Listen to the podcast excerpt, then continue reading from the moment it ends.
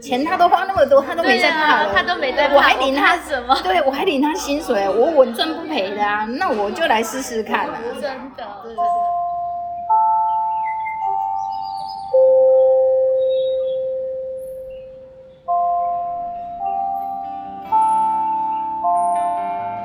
导师时间。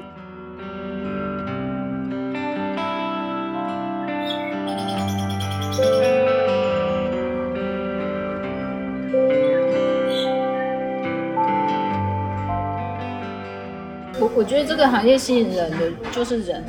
就是人人。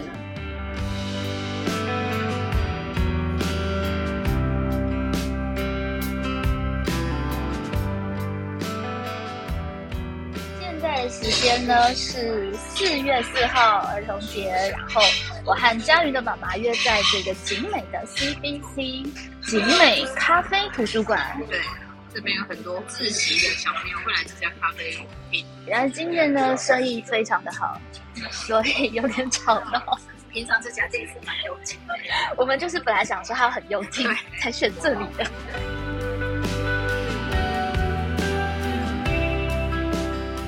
好想畅谈导师时间，今天我们要来听听安宇妈妈从无到有参与一家饭店规划经营的事业故事。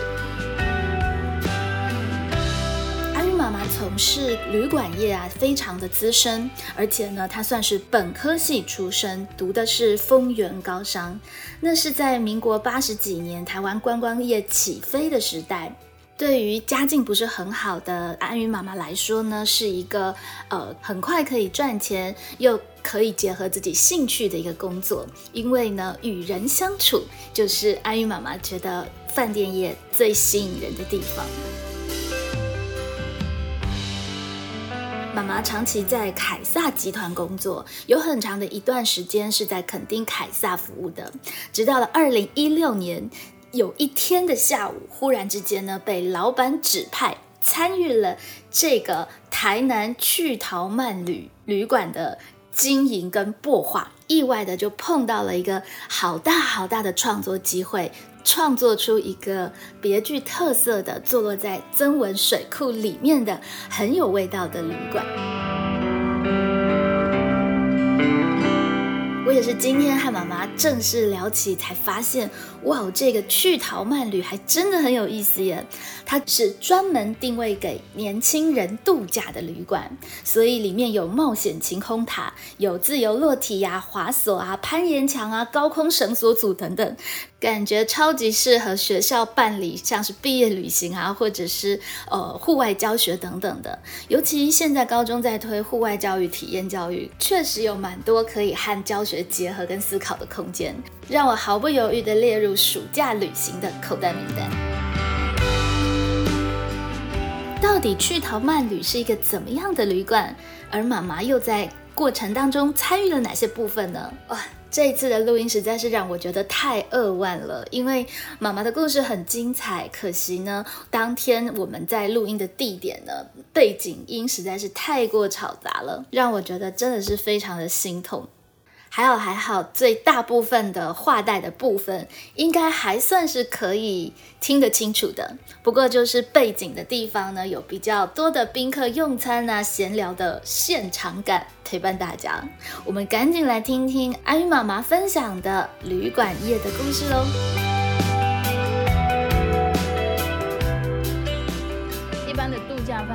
分是比较定位，像定位它叫做亲子客源、亲子族群，是就是呃有家庭的或是带老带小这样。但是市场上没有一家饭店是号称说是否年轻人专属的饭店。对。所以后来我们在跟老板提案沟通这件事的时候，老板也觉得说，哎，这个 idea 非常好。那因为我我们的母公司的总公司的大老板其实是奥会主席林宏道先生，嗯，那他其实对于台湾的运动产业或是运动推推广是非常有心的一个企业家，是。最从最早期的那个七零年代有有所谓的，如果有有个年纪跟我差不多的人就知道说有红国象篮球队，哦。在那个年代他就经营过球队。那像现在这个年代，我们老板他还有经营像凯撒射箭队、凯撒女垒队。嗯嗯。那像台湾的运动赛事，他都很支持，所以他一直很想要有一个饭店是跳脱我刚才说那些不同特色的台湾的亲子饭店，但是专门可以给年轻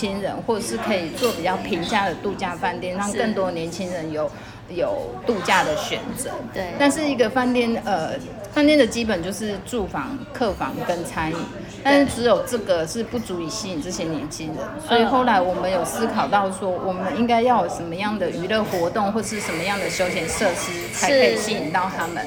对，所以哇，这饭店超酷哎！超酷嘛。对我，我刚我刚才知道，就是才在妈妈介绍下看了这个网页，才知道这个饭店里面还可以，还可以什么自由落体啊、高空弹跳啊等等。对，有还有滑索，还有攀岩，然后高空绳索组这样子。所以其实我们也有一些高中、国中的一些一些呃学校，其实喜欢来我们这边，因为对老师或者对教官来讲，刚好在我们饭店两天一夜就可以把把那个有一个体验教育，对对对，体验教育，或者是是呃，有的甚至是做格数露营，就是是有一些私立私立学校比较有预算的，就可以来我们这边做格数露营。那老板其实就是最有名的经营就是垦丁的凯撒饭店。对，其实我们集团最有名就是垦丁凯撒饭店，或是是台北凯撒。对，都是都是好早好早的那个饭店旅游的一个一个经营者，对，然后原来还是奥会主席，是，来头真的不小。我。老板，我老板就是一个很有很有有一点社，我觉得他蛮有社会责任的啦。对，是就是对于这样子的商业经营之外，他也都会去思考说对社会的呃贡献或是回馈可以有什么样的切入点。但是其实这个饭店从呃，就是老板得到了这块土地，这个饭店，到真的想到了要把它变成是一个青少年的类似户外挑战的这样一个活动，也是经过了很长的一段时间。对，老板其实从买下这家饭店到我们真正改名做趣涛漫旅，中间大概历经的九年到十年，因为一个也是市场性的关系，一直在思考说怎么定位这个观光区域跟对对这个饭店。那另外一个是说在呃，因为在前几年其实台湾的市场还是以商务客跟英镑客源多，但是我们是饭店所处的位置是在台南的曾文水库是。在曾文水库里面，对，在曾文水库里面。那其实呃，大家都上网搜寻会发现，其实曾文水库它是跨台南的玉井南西区到到嘉义大埔，所以它其实是有点跨县市的一个区域的水库。你如果从这个水库从南游到北，你等于是跨了两个县市去游玩。哇！而且它如果没有一点特色，其实大家就没事干嘛跑到曾文水库里面去？对，对这个也是当初我们在跟老板提议这个饭店的定位跟企划的时候思考了很久，所以后来我们为了要有有别于市场上的饭店，我们企划的建议要盖一个叫做冒险晴空塔在我们饭店里面。那这个晴空塔有四层楼高，对所以它就刚刚妈妈说没有多高啦，四层楼而对，四层楼高，十二米而已。对我常常跟人家开玩笑说，呃，一般的饭店好，如果亲朋好友来，我们都会说，啊，你来，你来，我招待你吃饭，招待你住宿。嗯但我这家饭店基本上我都告诉人家说，我们没有在招待这么普通，你来我们就招待你跳自由裸体，跳到你不怕为止。我我很有兴趣，真的好，欢迎欢迎。然后没有多高，只有四层楼。对，四层楼十二米而已。对，但是它的十二米的效果会让你觉得像是一百二十。因为那刚好是一个恐恐惧的那个点？呃，不是，是我们的塔盖的位置非常的漂亮，我真的哦建议老师、家长、同学有有兴趣来的可以找我帮你建议安排一下那个，因为我毕业旅行可以考虑。对毕业旅行 或对者是家族旅游，因为我们那个塔的位置是盖在一个我们的地势上的一个制高点，然后那个制高点你看过去，你会看到对面的山山丘，还有、哦还有可以眺望那个曾文熙，所以它的景色 view 是很好，在你没有跳下来之前，你这样子已经跳过去。跳了那个美景。对，你会感觉上你好像是站在山中的一个制高点往下跳。OK。可是实际上这个塔是在饭店原地，跳下来没有这么恐怖，没有一百，对，它其实还是。但是感觉你。往山谷里跳。对对，那个氛围跟那个心情会特别的开阔。我真的建议有有一点勇气，然后没有没有三高、没有心脏病的家长，真的可以来试试。好好好，我们来那个努力促成班友，真的可以去 大家来试试。真的是各个家长卧虎藏龙，不访问下来都不知道，原来有这么多有趣的故事。我觉得台湾是一个小岛，所以大家在于旅游这件事情上是是蛮多选择，跟这个产业是蛮成熟的，所以而且其实可以试着去找寻不同特色的度假而且。其实经过了，就是之前可能在早期有段时间是陆客非常多的时间，但是后来陆客又紧缩，然后又遇到了疫情的关系，等于是旅旅游业也是像洗三温暖一样，经过了蜕变，对不对？是是，而且台湾人，呃，以前我们都会说蛋挞效应嘛，嗯。其实台湾人都是这样子，因为其实，在大概二零一零年的前后，台湾的有一股效应，就是陆客来台非常的多是，所以台湾的饭店就像雨后春笋一样的，不停不停不停开，嗯。而且呃，我们在产业里大概也都知道，有一些入资甚甚甚至就偷偷进台湾，其实也在台湾开投资的饭店。对，但是就是类似像蛋挞效应，有时候那个来客数那个效果就是很快速的两三年，它有可能就突然又有紧缩，所以是像我们饭店，我们就比较没有这么 focus 在这样子的客人。就不去追那个潮流了。是对，因为我们当初在定位的时候，老板就有说，我们希望是给给台湾人多一个不一样的选择，而且就像我刚才一开始说，我们定位的是否台湾的年轻人是是的市场，然后或者是说希望有一个专属台湾年轻人的度假饭店。是，对，所以我们在那一波其实没有受到很大的冲击。不过坦白说，那一波是有影响到老板怎么去，就是让我们怎么去计划这个这个饭店这个品牌。然后到当然它也有多少有延后我们开幕的时间。就像我刚刚一开始跟老师说，其实老板买下这个这个硬铁饭店，到我们真正二零一六年台南区桃曼旅七月份开业，其实这中间历经了快快十年就年。老板要想想看，因为这个一定位下去，其实就是长久的，是是，所以他也深思熟虑了很久。没错。而且在二零一六年，其实妈妈在凯撒饭店已经服务了很久了，十十一年吗？对，其实我最早进入凯撒集团，我其实是在垦丁凯撒饭店的行销业务部。是那我从业务副理，然后呃慢慢做到资深行销业务经理。那呃，其实我都一直在行销业务的体系。是那而且我们集团最大家最为熟知就是肯定凯撒饭店跟台北凯撒饭店。那我们其实从它每年的年度的住房率可能只有六成七成，到我做到第十年的时候，它的年度住房率已经是八九成。其实这在饭店的度假饭店是非常不容易的一块，对。但是我我中间其实也有曾经思考过说。已经把一个这样的饭店做到八九成，我们还能再做什么怎么？而且妈妈也不容易啊，就是旅游业是一个蛮动荡的行业，你可以这样子就待下来，待十多年，真的是不离不弃耶。对，不不离，对我觉得公司对我不离不弃。你也对公司不离不对弃，不过我觉得中间有很多有趣的转折，就像我刚才说，我从副理做到资深行销业务经理，其实这一这个过程当中，我虽然为呃别人看我好像我都在同一个公司待了十年，可是其实我自己在中间的感受，我感觉我像每一两年我就换了一个工作。因为有新的挑战。对其实这也是一个公司可以把人才留下来很重要的原因。是没错，就是公司每两年会赋予我一个新的任务、新的职称，然后也给我一些新的要求。那呃，所谓的业务跟行销，但但这个可能要另外开一个课来讲。其实业务跟行销还是有那么一点点差异，但是我在这个呃学习跟执行的过程当中，就是慢慢的两块的有涉猎。那我从很初阶的从副理啊经营到慢慢我现在可以自己，就是就是公司有看到我这部分的学习跟成长，所以也刚好集团要筹备一家新的品牌饭店的时候，公司也给了我一个这样的机会，也刚好在我一个职涯的一个一个舒适点到达最高点的时候，给了我另外一个挑战。再不给我好玩的，我要抢抢别的路了，这样子。对对对，我觉得这个可能也是我母羊座、火象星座人的一一个小缺点，就是我们其实很难安逸于同一个工作或是执行的任务太久。是。那刚好公司也给我一个这样新的挑战。可是其实我从二零一六年筹划这个饭店开业到现在，已经有将近七年了。是看似稳定，可是实际上在过去，我像大大家都知道，过去两年的疫情的期间，其实台湾的饭店业与旅游业是非常的动荡不安。对可是我们在这样的过程当中，又能让自己存活下来。这个这个真的是我们团队是非常的努力，那老板也非常的照顾员工，那互相互相支持之下，让我们可以撑过这两年半的疫情。我首先想要了解妈妈在二零一六年的时候那个情景，你还记得吗？就是老板跟你说，哎，要去筹备个新饭店的那个情景，以及那时候你当下的感觉是什么？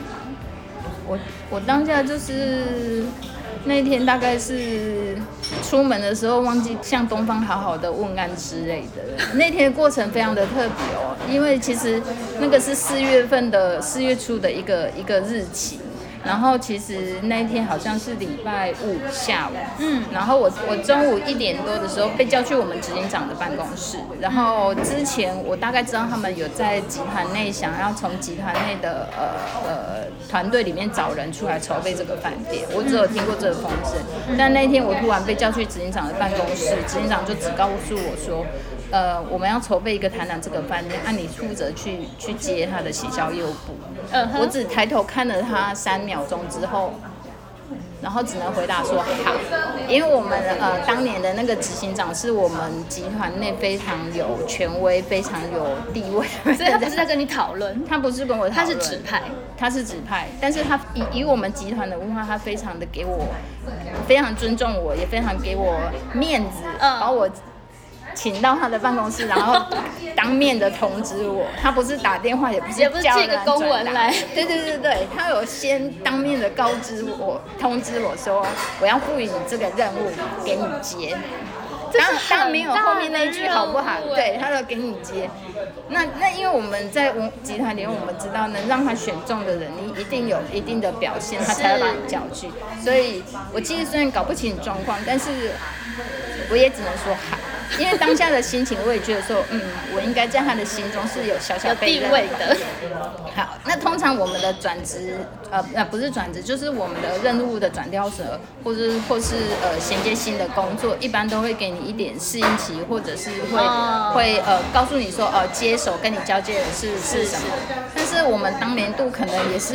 集团人力不足，还是 对，还是当下怕有什么变数，老板就只告诉我说，那家饭店你去筹备。啊，如果人家那个新的筹划团队，因为那时候我们要开始规划一些工程，或者是呃一些行销客源的会议，然后还有一些还有一些跟老板的企划会。我们执行长就只告诉我说，人家叫你开会你就去，我就哦好。但是所以那个时候饭店是什么样子？是一片荒芜吗？那那时候饭店就是一个前身的饭店，就是旧，可是已经停业很多年。呃，停业一年，停业了一年，停业一年，准备要改成新饭店。然后，可是我原本的工作，我原本的工作还没有任何的安排，跟没有任何人来交接。然后那天那那天很有趣，我一点被叫去通知，对不对？对。然后其实他们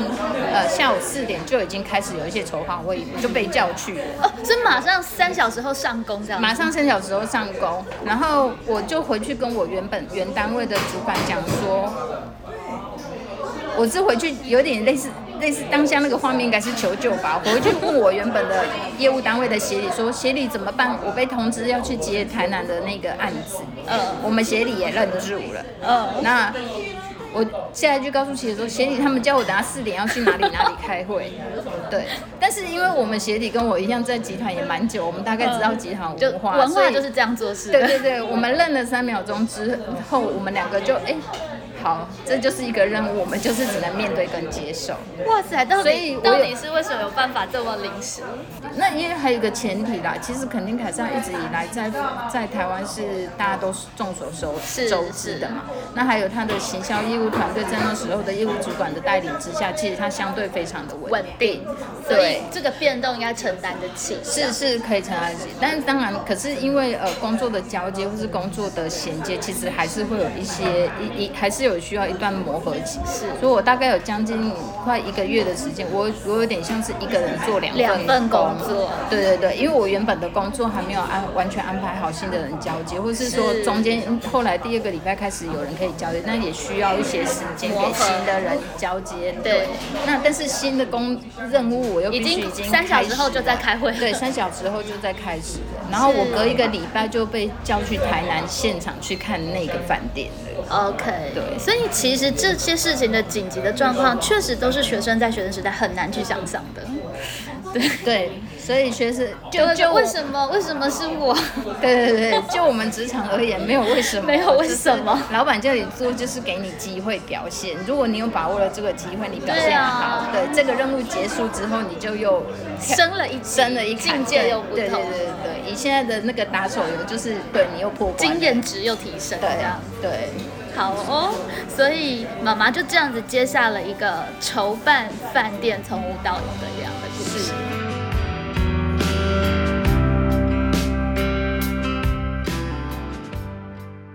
没有为什么，老板叫你做就做，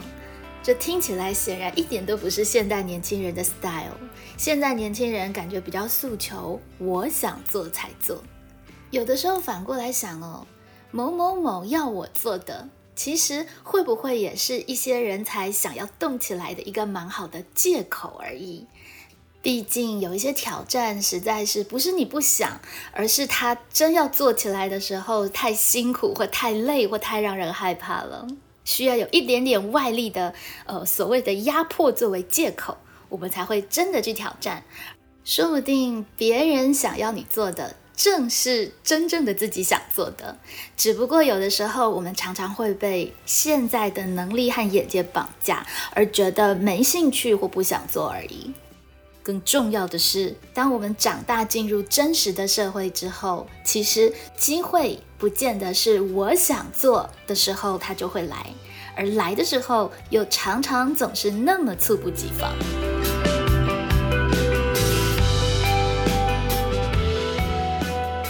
在安云对于妈妈的出访的稿子里面有提到哦，二零一六年在去逃慢旅成立之初，因为人力不足的关系啊，每天他大概都工作十二个小时以上，是工作里面数一数二辛苦的时期。我觉得很可爱的是，安云妈妈呢也非常大方的分享，其实大人工作也是会累，也是会很不理性的想要抱怨一下的。单位嘛，也是也是压压力大的单位，所以我大概平均每半年就会喊一次，就是想要离职或者换工作。然后我可能太常喊了，这这这一年来，我觉得我家小孩变淡定了，因为有的时候呢，李安也会出来说：“哎、妈，我下个月要缴补习费了。”然后我会看着啊不能换工作我会定定的看着他三十秒，然后深呼吸之后说：“嗯，好，我等一下去讲。我应该暂时不会换工作，你不要担心。我单纯只是我 emotion 的 murmur 一下。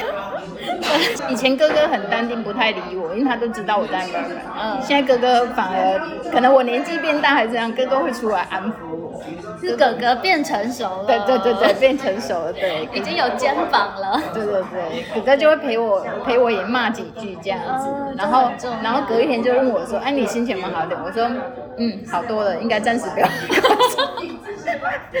刚刚有问妈妈嘛，就是爸爸其实是在做电电传统电子产业的电子产业，我们看似不同产业，可是我们两个都同时受到社会景气跟全球的金融是会有一个很连带的影响。很敏锐的那个影响跟感受。是因为像前不久过年前后吧，有一些国际企业，什么 Google、Dell 的对 Dell 公司都开始在做一些全球大幅的裁员。嗯但看似是一个国外的新闻，国外在裁员，但是其实他他在我我们在台湾从事业务工作的人，马上就会有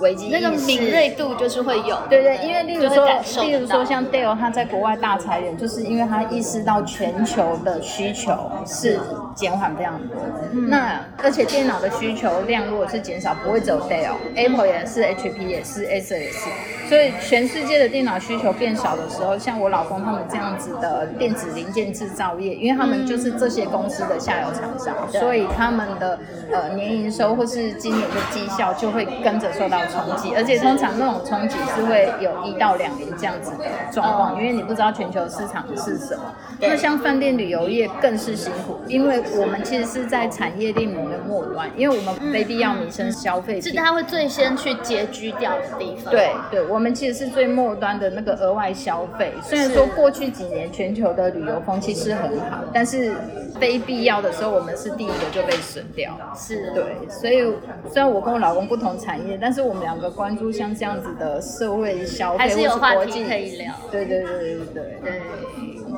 因为业务急嘛，吼，所以我们就是要达成老板的期待，然后还要满足客户的需求。虽然总是不能完美，可是我们要力求平衡。但是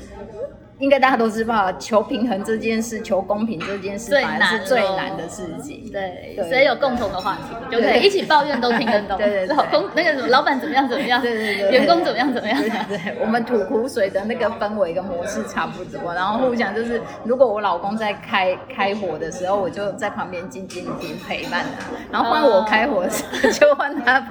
陪伴静静听很好哎，不会另外一个人在那边说教，就很讨厌，对不对？对对对，不会不会，因为互相可以体谅，说业务的工作都都不容易。是，妈妈是台南去去淘淘慢慢旅的协理，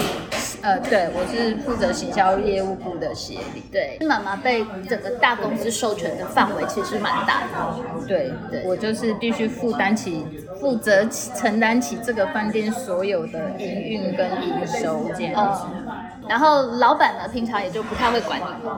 对，因为我老板有很多的事业体，那我们饭店事业体是它其中一个一个产业。那在产业这个管理方面，他其实他有他自己很他的标准的一套，而且我老板很很会给我们设一些很有趣的标准，像我们有所谓的红黄蓝绿灯。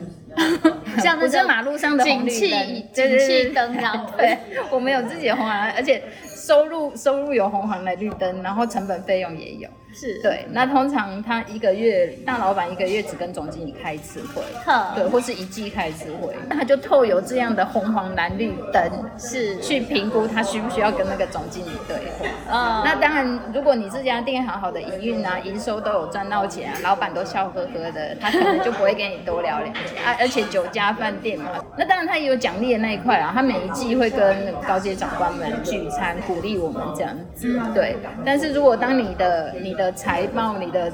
成本收入费用的报表交上去，那个红灯跟黄灯太多，你可能就会被关心这样不。过反正是总经理的事嘛，对对？但主要跟大老板开会是总经理去，协理不常这样，最好协理不要。对对，但是我也都有负担起我的责任，因为总经理只负责开会，但是其他的报告、报营运分析报告是我们写嘛，然后还有业务单位是不是有达到这个绩效？对这里就主要是妈妈这边负责对，就是我这个部门要负责，所以我们基本上都不太会让我们总经理有太多机会跟董事长讲话，对，就表示我就们都做得很好。对对对，不敢说很好，但是至少我们都让他那个绿不会被骂灯对对对对，他不会被太多负面的关怀这样子。不过这样子等于是整个饭店要怎么走向啊，业务怎么开拓，其实妈妈有拥有蛮大的一个决定权跟想象空间。呃与其说决定权，应该说我有那个策动的责任。例如说，我们每年在第三、第四季的时候，我们必须开始讨论跟策划我隔一年的营运目标跟行销方向。对，那我们就会开始讨论第二年的目标，例如说我的营收要达到两亿，或者是我的租房率要达到八成，是这样子的目标是不是合理？就会开始启动这样子的讨论，也会跟业务团队讨论，也会跟总经理讨论。这个我也是觉得好好奇的地方哦，因为那个都是好遥远的事情。那我们怎么样有办法未卜先知，去定出一个又有挑战性又不会真的太做不到的？嗯，所以它只是一个策略计划。嗯，对，那那个通常我们订立这样的策略计划，我们会参考过去两两到三年的呃经验，是。但是我们也要去预估未来的产业的发展，发展。对，跟全球的景气，跟台湾的呃的消费景气，所以像现在我们的疫情慢慢解封，妈妈对于接下来的预期就是旅游业怎么样？呃，我们是期待今年我们要把服务内容要再做得更精致啦。对，因为其实今年会特别有挑战，是说，因为呃国人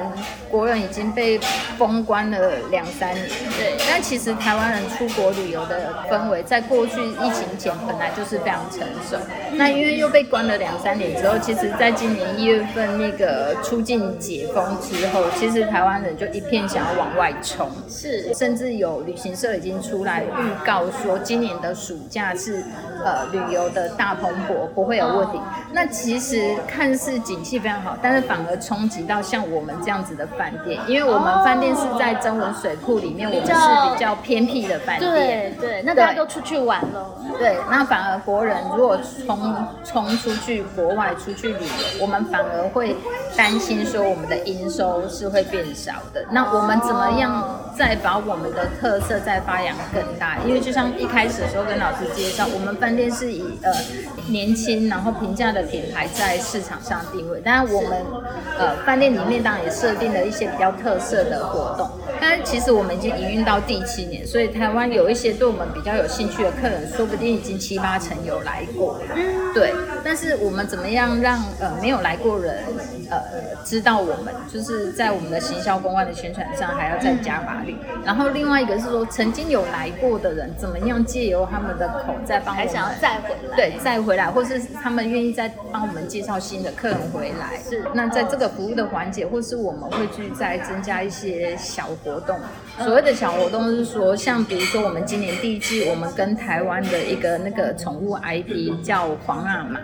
如果有在养猫的人应该知道，它是它是台湾原创的一个一一个宠物，就对，它是那个那个创办人，他总共养了大概六七只猫，这个在台湾的宠物界是很很有名，他们是台湾宠物界票选第一名的宠宠物 IP，就对。那我们就跟他合作，那用他们的猫的图案，然后来来跟我们饭店合作，是异业结合。对，那我们就做一些主题房来销售这样子，它就是主题房，对对，然后在饭店里面会有一些新的布局，像这些 idea 妈妈都是怎么样取得灵感的呀？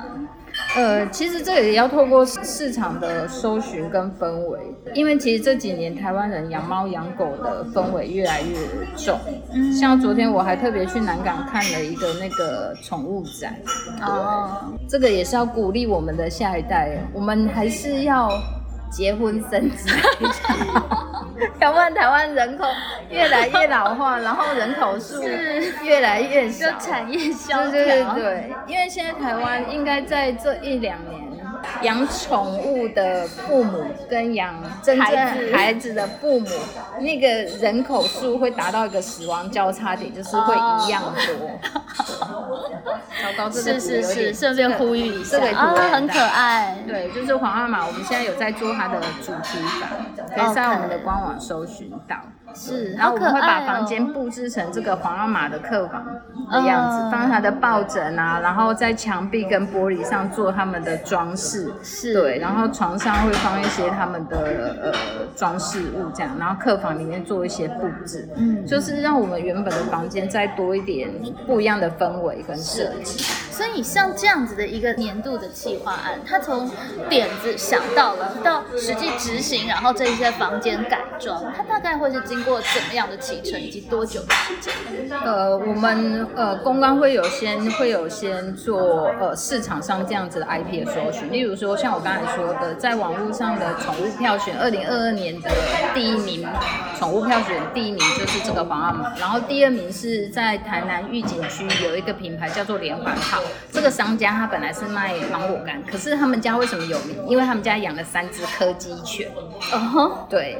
所以我们接下来会跟他们合作。OK，那我觉得台湾的亲子家庭现在已经发展到有有一些家庭是他真的不养小孩，他就是养猫小孩，是养猫啊养狗。那有一些家庭就是都养。对，因为这个也是在我们教育的一块，有一些爸妈会觉得，对生命教育块，有些爸妈会觉得说，我养小孩，我也养宠物，这样我的小孩他反而更能更能体验生命。对对对对对，而且有的也养得非常成功，这是真的也很好。对，然后所以慢慢衍生出有这样子的消费市场，那我们就就开始做这样子的 idea。那可能一开始有选猫啊、狗啊什么之类，那台湾比较知道的，有时候都是跟一些国。IP，所以所谓的国际 IP 就是像 Hello Kitty 啊、Snoopy 啊，对，或是 Melody 这一些。我们现在开始发展台湾自己本身的 IP，本土的 IP。对，但是其实台湾有很多创作者是很不错的，对，他们这也是一个蛮重要的转向。对。可是我觉得台湾的创作者有的时候也是很有那个艺术家的个性。其实台湾创作者有一些他们还不愿意自己这么商业化，但是没有关系，我们就是尽量来跟他们沟沟通。对对，我们也希望说他们这样子的哎，原创对耶，或是真的以前都是什么 Hello Kitty 主题房，是是，那其实那样子的国际 IP 其实也很可爱，也很漂亮，但是我觉得它比较没有呃在地的特色跟文化，而且像黄号码的创办人，我觉得他们不是只有运用他们这些猫咪在在网络上做很商业化的经营，他们也鼓励大家说要做呃流浪猫、流浪狗的认养，然后他们也会不定期的做一些公益活动，嗯。对，像我们下一波想要合作那个连环炮也是，我们想要跟他合作，我们想要付他费用，呃，因为商业合作都应该付人家一些费用。那连环炮的创办人就说我没有要收这个费用，嗯。那如果你们饭店有这个预算，我们希望。呃，可以把这个费用捐给什么样什么样的呃基金会跟哦，单位，都是一些真的还蛮棒的。对对，就彼此互尽社会责任，是然后共同去创造一些理念的推广。对，因为其实我们饭店是在整个水库里面，也是一个生态环境非常好的一个地方。是我们也觉得说，在除了商业经营之外，也让一些亲子来这边度假旅游的，也透过这样子的一个小小的小小的机会，然后大家可以互相的的互动，然后可以知道说，我们虽然跟这些 IP 合作，但是这些 IP 都是我们挑过，他们背后都是有这样子的故事跟经历，而不是很很传统那些什么 Hello Kitty、对啊，这样就有意义多了吼。对对，而且是我们台湾在地的品牌，也希望我们互相的合作，让这些这些台湾的创作者可以被更多人的看这样。听起来还蛮好的，蛮感人的。真的，对对，而且就变成是一件有意义的事情，也让这个旅游它不是只是就是走马看花，还可以有一些理念深思的空间。现在就相得益彰了，就大家各自有了各自的盈利，但是呢，也又一起促成了一些有意义的事对情。对，因为像皇阿玛他们一开始都是在网络上，但他们不会接触到像我们饭店业接触到的这样子的客人，而且是这么亲身实体的感受。对对互相帮忙跟拉抬。对对对，他们过去就是网络上的那个网红的经营，或是他们有一些他们的商业呃他们的电商的商品在卖，就这样。对，但是他们很难亲近是可是借由跟饭店的合作，睡过一夜就有感觉了，对所以这个 IP 就有感觉了。对对，所以互透有这样子的互动，然后也可以提升他们的那个客源的感受度跟能见。所以其实我觉得每一个行业的专业，它有时候也是一个一个与人交换故事的媒介。对对不对？就是我们有饭店，或者说我们有我们的 IP，或者比方说我作为老师，我们就会有一个跟其他的，我们这样也算异业合作啊，是是 对不对？妈妈分享了故事，让我的孩子们可以更知道各行各业。对其实你必须要有故事才可以去碰撞别人的故事，你必须要有自己的一个专业的专业的一个平台。那这个如果连接起来，就就会有很多的可能性，工作就比较不会那么烦。没错，没 对，不然妈妈每天都在抱怨，没有每天啊，常常。我们应该来听听比较抱怨辛苦的一面。你觉得在工作里面让你比较大的压力是在什么？呃，我觉得因因为饭店业它是一个与人互动很深的产业，对粗浅的大家知道，就是说你呃客人来饭店住宿，我们要提供温暖的服务、专业技术的服务，这是基本的。可是，在成就这些服务之前，其实饭店内部的工作人员，我们需要策动很多的呃企划跟策略会议的讨论。是，对，因为就像刚刚老师问我，你怎么知道你的这个计划是不是会成功？对没有人可以保证计划一定成功。嗯，但是如果团队有一样的目标跟共识，每个人都尽其所能的去发挥的话，通常离成功都不会太远。妈妈这整个就是行销业务的团队，大概有七八个人在台北的总公司。对，妈妈一整天的作息大概会是怎么样？就你可能会忙哪一些事情？呃，我们我们的做我们的上班时间是早上九点到下午六点。那通常我们进公司，呃，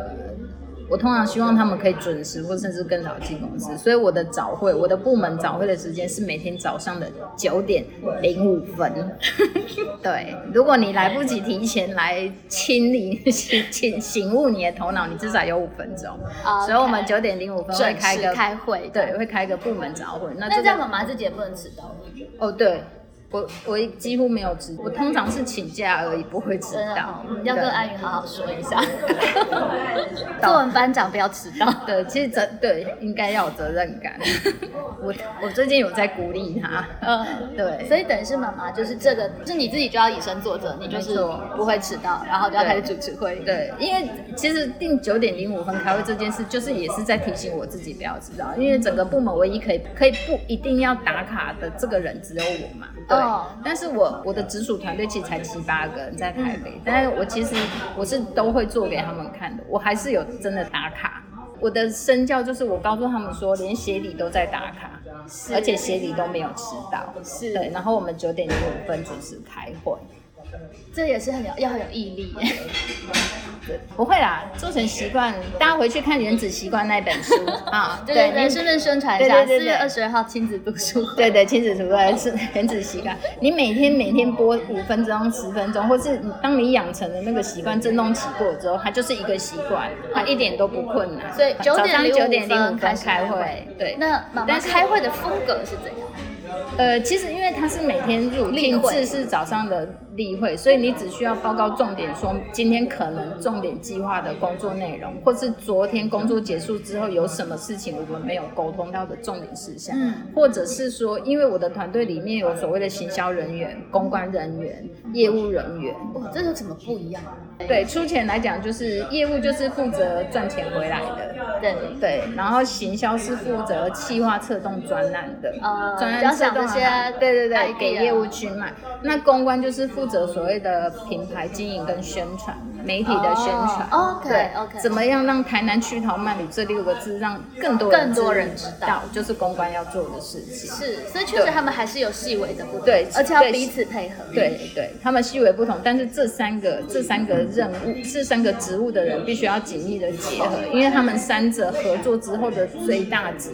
的分数越高，表示这个饭店就会营运的越好。这想来也真的非常了不起，因为整个公司好几亿嘛，对不对？一一对一年我们至少要做二点五亿，二点我们只有亿两百个房间哦。二点五亿的业务，其实这几个人去构思，然后想象出来的，然后要的核心其实就也不过七八个人。对对，如果很粗浅讲，对，二点五亿，只有这五个业务，一个人要扛五千万，这五个角色人一个要所以其实我们学生在办活动，那个人员哈，真的是冗员太多，对不对？就一个服务学习二十几个人，其实真的要办一个活动，或是真的要做好一件事，有用的几个人，其实就可以做很多事。这个是，可是其实像我的团队也会有所谓类似刚才老师说的那个人，但是我通常不会觉得说他们是容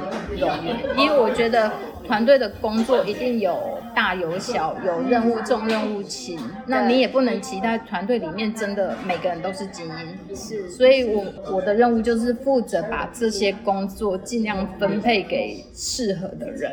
哦然后让团队里面的每你的意思是说，这。七八个里面也是有有的厉害，有的不厉害。对对，因为有的也是助理职啊、文书职啊，哦对，然后有的可能比较负责对外，所以其实等于真的在 run 的又更少人对去 run，就可以做二点五亿的产值。是，对。但是我们只是负责招揽客人啊，最后这个二点五亿要能实现得好，当然是我们饭店全体，就是在饭店现场服务的所有的工作人员。对对，比如说，比如说阿姨把房间打扫得非常干净整齐，然后服务生端盘子给客人的服务流畅度跟精致度，对，对或者是柜台当客人来入住登记的时候那个的笑容，或是问关怀的语气，对，这都会影响到这二点五亿的 CP 值会不会拉高，然后再来年再隔一年，它是不是还能维持这个没营收？，对，或甚至更真的是有好多小细节必须得。对。所以等于是早上开完会之后呢，那各自工作因为对开完会之后就是各自，我们大概会开多久的会啊？我通常部门会议不会开太久，因为其实它就是一个每天例行的会议，也不要让员工觉得说好像主管要很冗长的讲很多大道理。对但是我们在每天早上启动这一天的工作开始，对我来讲，那个就是一个就像学生有早自习一样，对一个仪式一个仪式的开始。然后另外还有一个是因为我们每个人负责不一样的工作，可是我们每个人互相必须要互相了解现在工作进度到哪里，因为这个都是我们大团队在推动这个饭店。对，分工而后能合作嘛。那你必须要去了解大家各自怎么。对，比如说，比如说公关现在在透透由一个呃网红在宣传，你业务必须要知道为什么？因为业务出去招揽客人，跟公司行号的服委在聊天的时候，就服委可能说，跟他说哎这个对新息，对，嘿啊这个什么什么网红也有来我们这里啊，或者是不会有时候会主动说，哎，你们饭店我知道，我在那个网络上看到谁谁谁，你总不能业务愣在那里说啊，有人在介绍我们。这样就很不专对，所以回来就会被我那个 好好的教育。对，所以我们要知知己，就是不管是对外对内，我们都要知己知彼，那我们才会团队合作的更好。对对，所以我们一定早上有这样子的启动。那如果有一些东西是我们前天漏掉，它刚好早会有爆出来，哎，其他的同事也比较知道说，哦，原来昨天有发生这个事情，对我们今天要怎么继续接手处理这样子。那因为我我是部门主管，我还负责要呃在早上九点半的时候，我还会跟馆内开一个主管会议，所以也透由他们，我会收集到相关的资讯，说有什么是前一天的客人反映回来的。那我在九点半的主管会议。九点半要开整个台南这个公司对饭饭店的主管会议，我会跟台南那边连线开一个主管早会，是。那我就会跟他们转达说我们前一天客人有什么样的反馈，或者说哎今天有什么重要的客人要进来，或是有什么重要的专案要开始执行，或者是说哎我们今天安排了什么样的媒体会到饭店采访，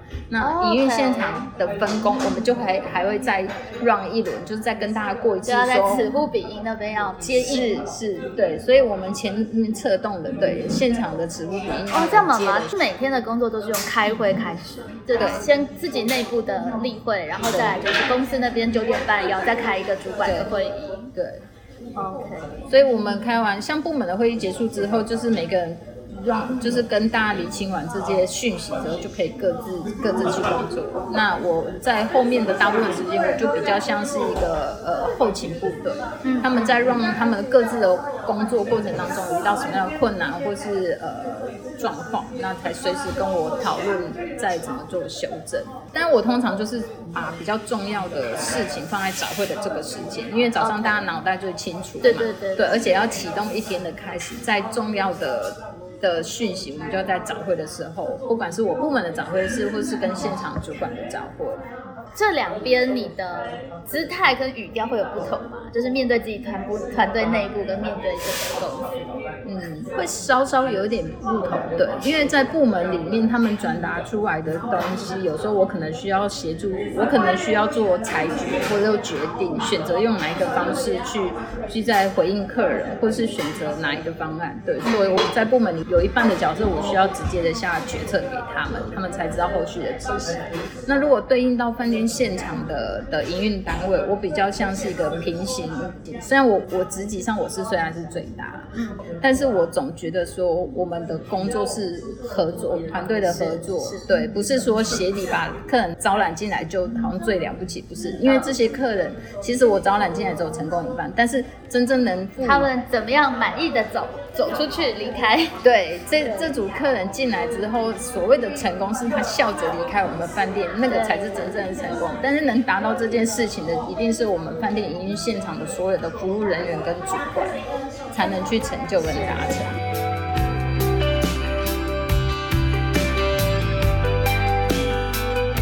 从饭店草创到它整个成立，你会对哪一些部分会特别的着重跟要求？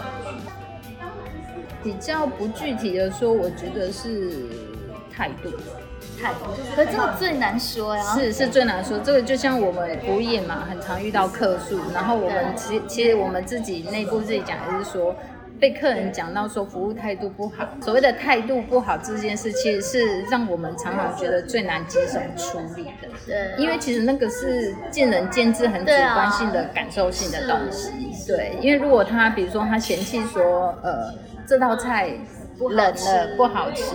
对，还是说冷气哎不良，对人气不良，这可以处理。对对，它就是很具体的东西，你马上可以有解决之道。但是所谓的服务态度不好，其实无法求证。不过这当然也是我们服务业自己要要求的，该做到的基本的专业跟礼貌，还有服务的微笑跟亲切度，还是应该我们要努力去做。所以这个都是会有一些透过一些员工训练啊等等去对，这个这个平常人资要安排一些员工训练。天，或者是呃要挺主管，就像我每天会开早会之一样，我觉得是每天每天都要潜移默化员工的，就是每天每天要提醒自己，你你今天穿的这个制服，然后站上那个位置，你就是要扮演好这个角色，不管你你早上跟女朋友吵了一架，还是跟你爸妈跟你爸妈有意见不合，或者是刚才你被你主管骂，你只要站到客人面前，是。这些东西你都必须要想尽办法去隐藏。面对客人，我们就是要微笑。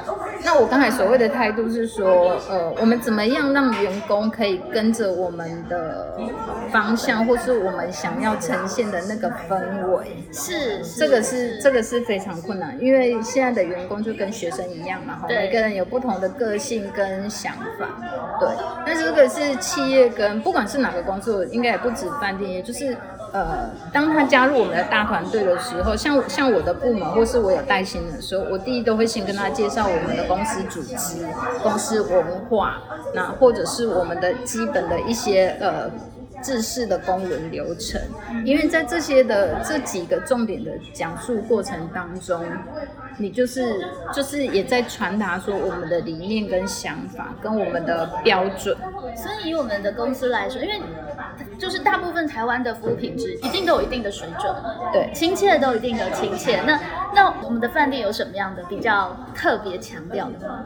比方说特别嗨吗？还是嗯，我们的服务人也是比较活泼，因为我们当初在筹备这个饭店，我说我们定位客人是比较年轻化，所以其实当初我们在找员工的时候，我们也有也有比较希望多邀请一些比较年轻一辈的人。我们在开业的第一年，我们饭店员工几乎有一半以上是刚毕业的，这个在很多公司应该是很挑战的，对，因为素人对，使其实都用素人。可是，呃，我觉得一开始我们想要用年轻人来服务年轻人，也是希望说，我们不要给客人来的时候有很多的呃距离感。嗯因为服务品质要好没有错，但是呃，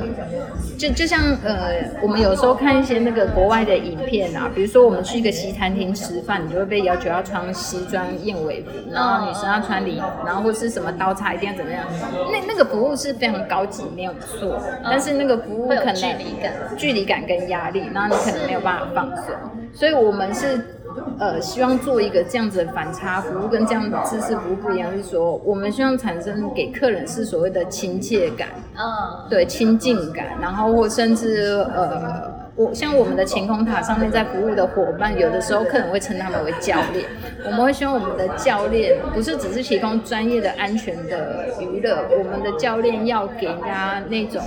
就是要有娱乐感啊。对，就是比如说他在四楼要跳自由落体的时候，他不敢跳，教练就说没问题啊，你没问题啊，你试看你试看。我们教练只会这样，真的你去要自己嗨，对网络上搜寻行公式。对，网络上搜寻我们的那个评价，有人就会说我们的教练都很棒啊。我们在闯关的时候都 都快要哭了，教练都会在那边喊说：“你很棒，你很棒，你已经走了第一步了，真的，后面只剩下二十步而已。”明明总共走了二十一步，然后只他只走了一步，只走了一步也很棒。对对对等于是教练对这件事情本身是有热情。是有热情，然后教练会把那个氛围做起来，让让让。哎，这很重要啊，这真的差很多哎。对，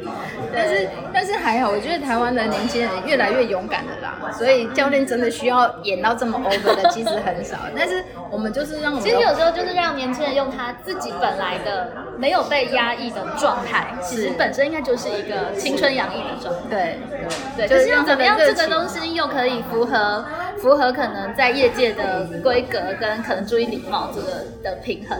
就会是调整。我我我必须坦白说，我们到现在还没有完美的达到这件事。嗯，因为年轻人，年轻人服务年轻人，或是你要让年轻人这么热情的时候，他总是还是会有一点点，偶尔还是会有那那越界对五趴十趴的那种拿捏不稳，然后再加上说，呃，其实台湾现在的台湾人在度假饭度假这方面的经历也非常非常的多，所以有的客人挑剔的很多。对，有的客人他的要求，呃，可能可能跟我们赋予的服务又稍有差异。对，那我们只能尽量鼓励我们的员工，就说，只要你是用诚心的态度或是热情的服务，那如果你的表现不在一般人认知的所谓的星级的服务的水准，嗯，那我觉得不是很严重的事情。是，对，因为可能有一些比较常去高级饭店或者是国外高级度假村度假的人，他对于所谓的服务的那种。专业的要求稍微比较高，是。可是就像我刚才说，如果我要求我的伙伴跟教练是要这么热情的，那就会有点假。对，你就就就那个中间的拿捏或中间那个那个风格其实是会不一样。对，所以这个是很微妙的。是，那我们会鼓励我们的员工说，拿出你们的热情，然后诚心的服务客人。可是不要去呃。两个重点，一个是不要危害到客人的安全，另外就是说在一些肢体动作上要注意跟避免。对对对对，因为毕竟毕竟他们还是花钱来消费的客人，他不是你家的兄弟姐妹。你可以很热情的服务你的客人，但是你不可以像对家庭的兄弟姐妹这样打打闹闹啊。哦，对，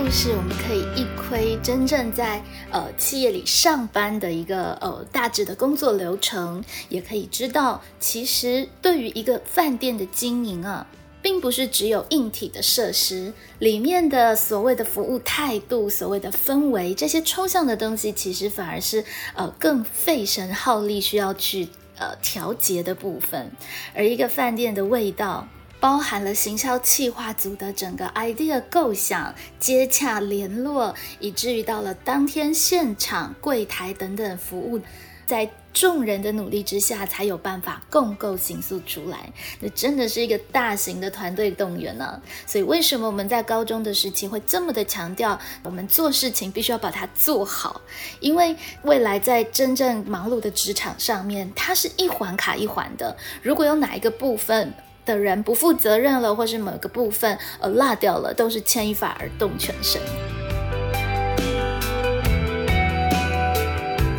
艾雨妈妈接下来会分享的是她年轻的时候，从国小就开始帮忙家计，然后如何一路从基层做起，从房间打扫啊，还有柜台的接待，其实都充满了美感，还有不为人知的心情呢。同样，先在这里告一段落，下一集再来继续聆听安与妈妈的人生故事。好想畅谈导师时间，下回见喽，拜拜。